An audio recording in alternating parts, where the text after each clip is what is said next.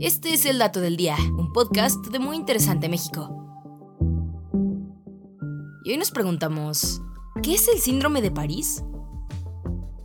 Para muchas personas, visitar París puede ser un proyecto de vida, y es que la capital francesa es un destino emblemático lleno de maravillas como la mítica Torre Eiffel, los Campos Elíseos, la Catedral de Notre Dame, entre otras. Pero mientras muchos sueñan con ir a este destino o regresar a él, otras personas la pasan muy mal cuando sufren el síndrome de París, el cual se manifiesta con diversos síntomas físicos y mentales desagradables. El síndrome de París no forma parte del manual de diagnóstico y estadística de los trastornos mentales. Sin embargo, es reconocido por muchos expertos como un fenómeno real, aunque poco frecuente. Matthew DeFlem, profesor de sociología de la Universidad de Carolina del Sur, dice que el síndrome de París es más común entre los turistas japoneses y se manifiesta con ansiedad, depresión y alucinaciones una vez que alguien visita o se retira de la capital francesa. Esto sucede porque las probables expectativas románticas no se cumplen una vez se visita la ciudad, y los turistas japoneses tienden a padecer más de este síndrome debido a las enormes diferencias culturales entre ellos y los europeos.